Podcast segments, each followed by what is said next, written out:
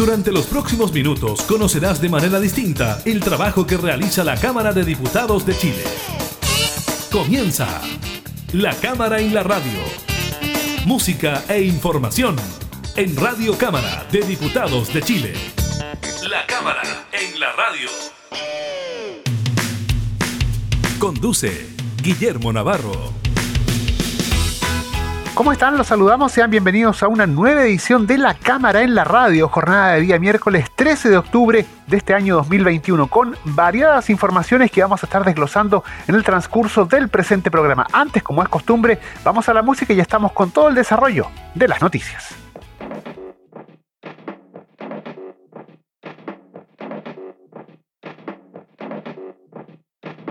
Hay una libertad en lo que respiras, no estás rendida, no tan perdida. Hay una verdad en lo que miras, antes de esas mentiras, antes de sus mentiras. Hay otra dimensión en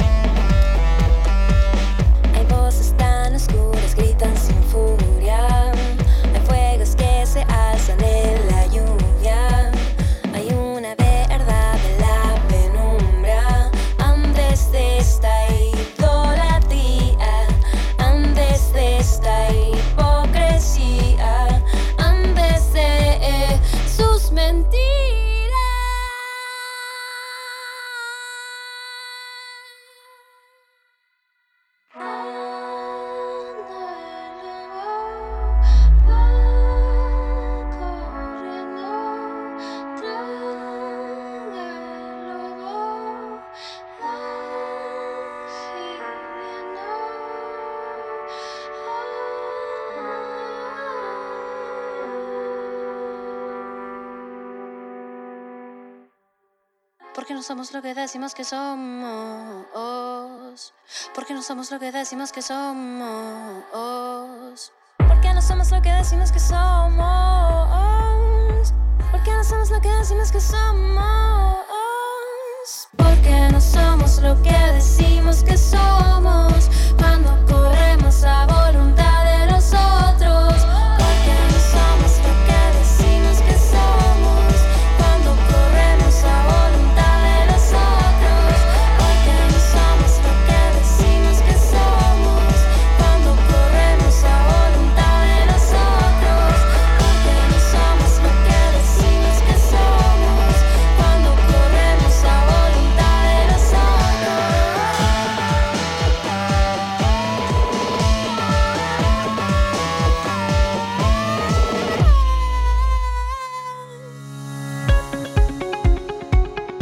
Bueno, y vamos a partir con la que sin duda es la información, la noticia de la jornada, y es el inicio en la Cámara de Diputados de la tramitación de la acusación constitucional ingresada en contra del presidente de la República, Sebastián Piñera. Esto porque, tal como se había anunciado, esta mañana un grupo de diputadas y diputados presentó oficialmente esta acusación constitucional en contra del primer mandatario. En el libelo se señala que este habría comprometido gravemente el honor de la nación e infringido abiertamente la Constitución y las leyes. El documento fue firmado por las y los diputados Marcelo Díaz, Félix González, Marcela Hernando, Tomás Hirsch, Juan Santana, Claudia Mix, Daniel Núñez, Emilia Nullado, Andrea Parra, Pamela Giles, Catalina Pérez, Karim Bianchi, Alejandra Sepúlveda, Gabriel Silver, Pablo Vidal y Gonzalo Winter. El libelo cuenta con dos capítulos acusatorios. El primero de ellos establece los argumentos por los cuales el presidente habría infringido abiertamente la Constitución y las leyes. Detalla en particular normas vinculadas a la probidad y a la protección del medio ambiente. El capítulo segundo entrega los argumentos de por qué el mandatario habría comprometido gravemente el honor de la nación al incumplir obligaciones jurídicas internacionales. Agrega también el grave daño reputacional a la institución de la presidencia de la República. Podemos asegurar que están los votos de nuestras bancadas, sostuvo el diputado Tomás Hirsch, promotor del libelo. Además, hizo un llamado a las y los diputados oficialistas a analizar en conciencia la acusación y apoyarla. Por su parte, la diputada acusadora Catalina Pérez señaló que esperan que en este escenario se frene la tramitación de la minera Dominga. Respecto a la tramitación de la acusación, señalemos que el documento se dio cuenta en sala de la Cámara, donde se procedió a realizar el sorteo de la comisión que va a analizar este libelo. Fueron excluidos las y los diputados acusadores junto a los integrantes de la mesa. La comisión va a estar compuesta por las y los diputados Florcita Larcón, Maya Fernández, Pepe Out, Paulina Núñez y Virginia Troncoso. Lo que sigue ahora es la notificación al presidente Piñera de la acusación en su contra. La ley establece que debe ser personalmente o por cédula en los próximos tres días. Desde este momento, el mandatario no podrá ausentarse del país sin permiso de la Cámara. La norma también señala que después de la notificación, en un plazo de 10 días, podrá presentar su defensa ante la comisión, presencialmente o bien por escrito. Una vez concurrida la defensa del acusado, la comisión tiene un plazo de seis días más para pronunciarse sobre el libelo, tras lo cual la sala de la Cámara deberá sesionar para ocuparse de esta acusación constitucional ingresada contra el mandatario.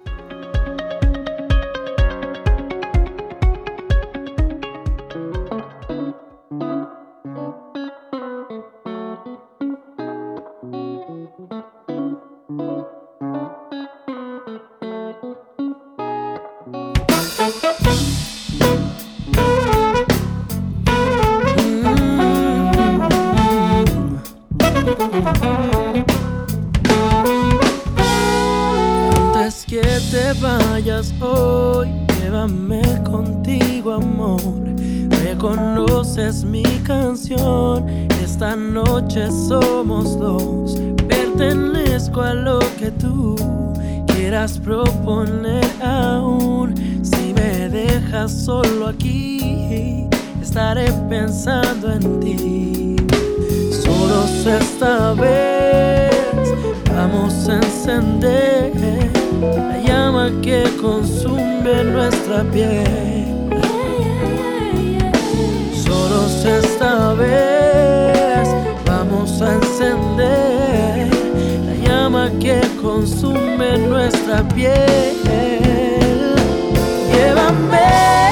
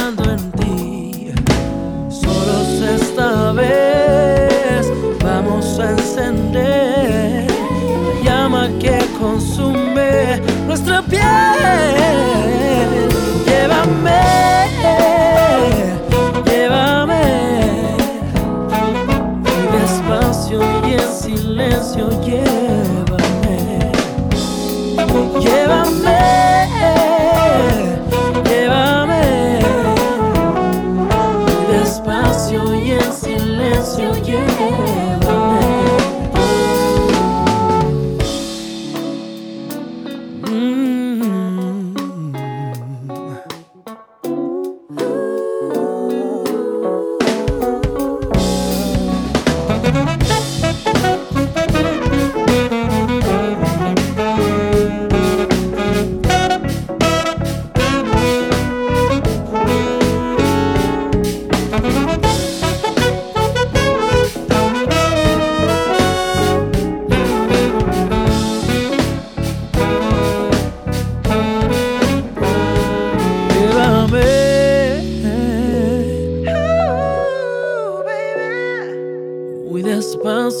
en silencio, llévame, llévame, llévame.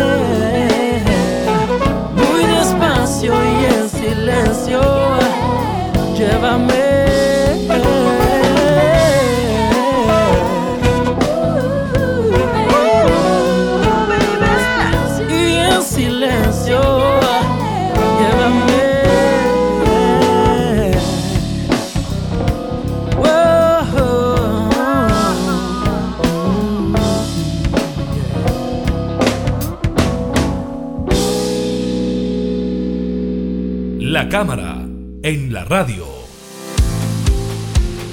Y seguimos revisando las informaciones. Les contamos ahora respecto a las declaraciones del ministro del Interior, Rodrigo Delgado, respecto al estado de excepción en la macrozona sur del país. No es, dijo, contra el pueblo mapuche, sino que contra el crimen organizado que hay en esas provincias, precisó la autoridad. Eso lo dijo esta mañana el titular del Interior en una entrevista con T13 acerca de la situación en la macrozona sur, luego de que el día de ayer el presidente Piñera decretara estado de excepción tras los hechos de violencia que se han registrado durante las últimas semanas. Al respecto, Delgado dijo que este estado es diferente al que tuvo el país producto de la pandemia que finalizó hace algunas semanas. La vinculación de las Fuerzas Armadas, tanto en Biobío como también en la Araucanía y en todo Chile, estaba relacionada con el tema del apoyo en labores sanitarias y también en algunas labores de seguridad, recordó. La naturaleza de este estado de excepción en tanto es distinto al estado de excepción de catástrofe. Es un estado de excepción por emergencia basado en un diagnóstico de seguridad, de ataques terroristas, narcotráfico, uso de armas de grueso calibre, incluso fusiles de guerra, robo de madera, quema de casas con personas dentro, quema de lugares y maquinaria de trabajo. Entonces, la naturaleza de este estado de excepción es distinto al anterior y distinto a lo que se había hecho en tiempos pasados, puntualizó. En tal sentido, y sobre la situación del pueblo mapuche en la zona, Delgado reiteró que había que dejar muy claro que este estado de excepción no es contra el pueblo mapuche, no es contra un pueblo determinado o una ideología determinada. Este estado de excepción es contra el crimen organizado que hay lamentablemente en estas provincias de estas dos regiones y en donde, según detalla, deberán tomar medidas distintas de apoyo a las policías, apoyo logístico y estratégico para poder hacer una mejor labor y cuidar a la gente. La mayoría de la gente necesita y merece vivir en paz, acotó. Finalmente, en respuesta a las reacciones y también sobre las declaraciones de la presidenta de la Convención Constitucional, Elisa Loncón, quien el día de ayer calificó de preocupante la instauración de este estado de emergencia, indicó que la medida no empalma con la historia que nosotros necesitamos. Declaraciones entonces del eh, titular del Interior, Rodrigo Delgado, respecto a este estado de excepción decretado en la macro zona sur del territorio nacional.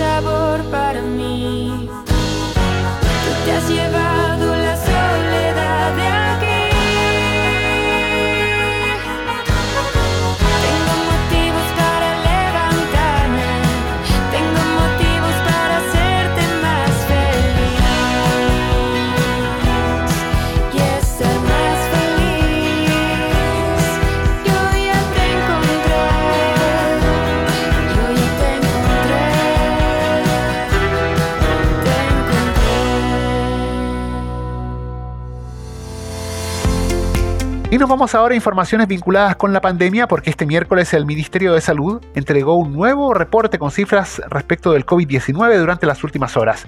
En esta oportunidad el MinSal informó sobre 766 nuevos contagiados de coronavirus, lo que da un total nacional de 1.664.725 desde que comenzó la pandemia, de los cuales 1.618.500 ya se han logrado recuperar.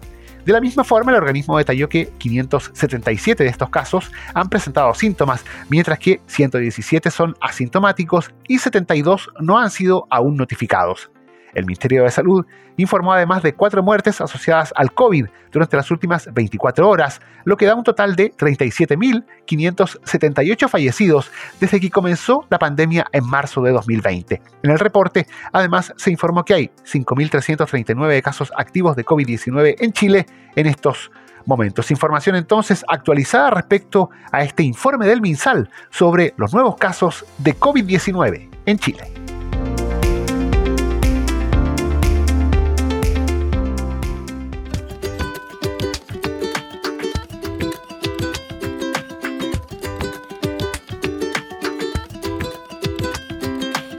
Aquí, cansado de pelear con el tráfico, con restricción, me toca ir igual a laborar. Despierto temprano, teléfono en mano, mi jefe llamando y un mail presionando. Estimado usuario, su cuenta a la fecha mantiene una deuda. Un crédito para pagar estudios sin título, que me da igual, no sé si voy a usar para trabajar Pagando un magister, un doctorado, ¿qué diablos me sirve este diplomado? La vida es intensa y a veces muy dura, ¿qué importa porque tú eres mi fortuna?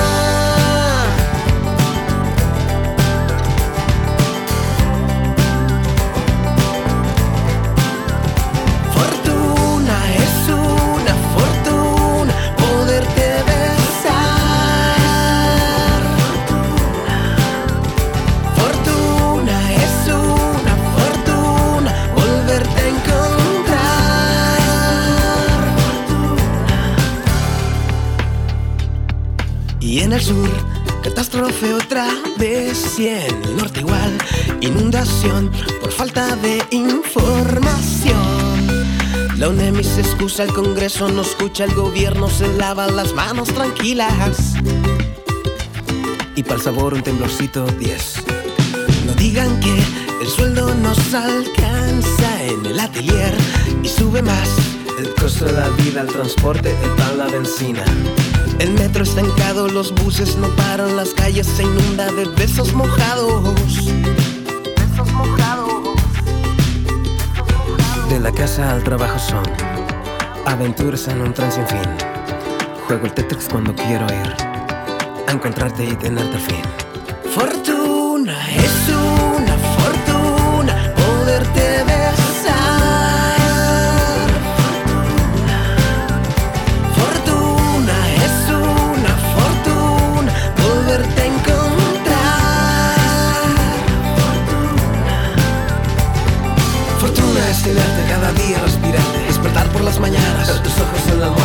Eres mi compañía, soledad y alegría El vuelo sobre el día, la verdad y sabiduría. Fortuna tus reproches, errores y agonías. Eres mi fantasía y también la poesía. Fortuna tus miradas, poder verte a la cara Cuando vuelvo por las noches. Y despierto cada día. Fortuna es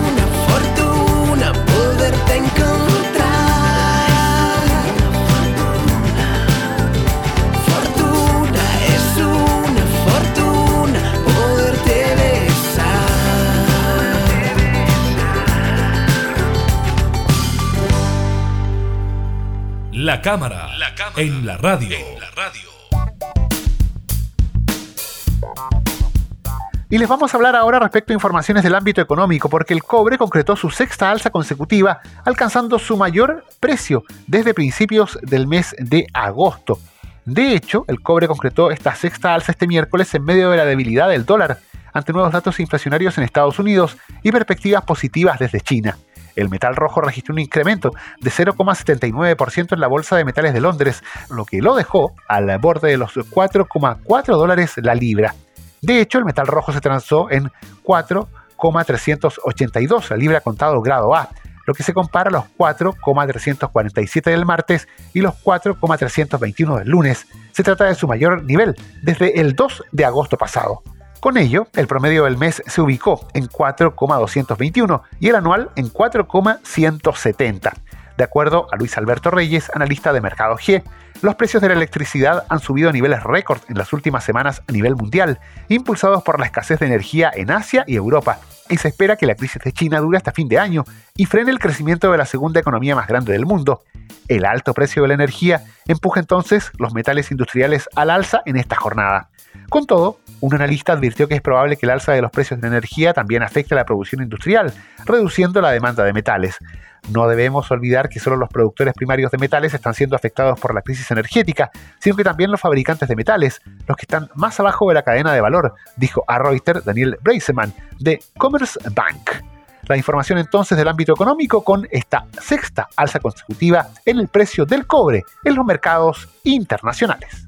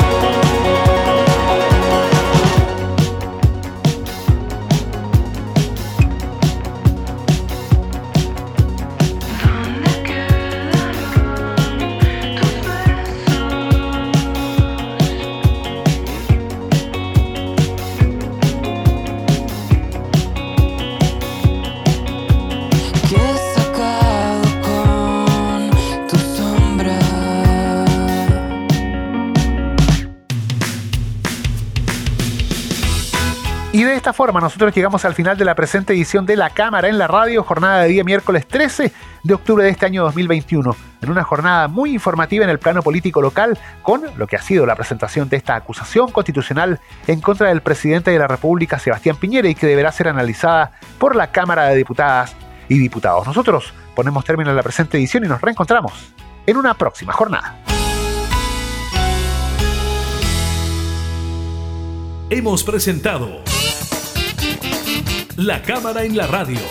Una mirada amena a la agenda de trabajo de los diputados. La Cámara en la Radio. Información, música y actualidad en Radio Cámara de Diputados de Chile.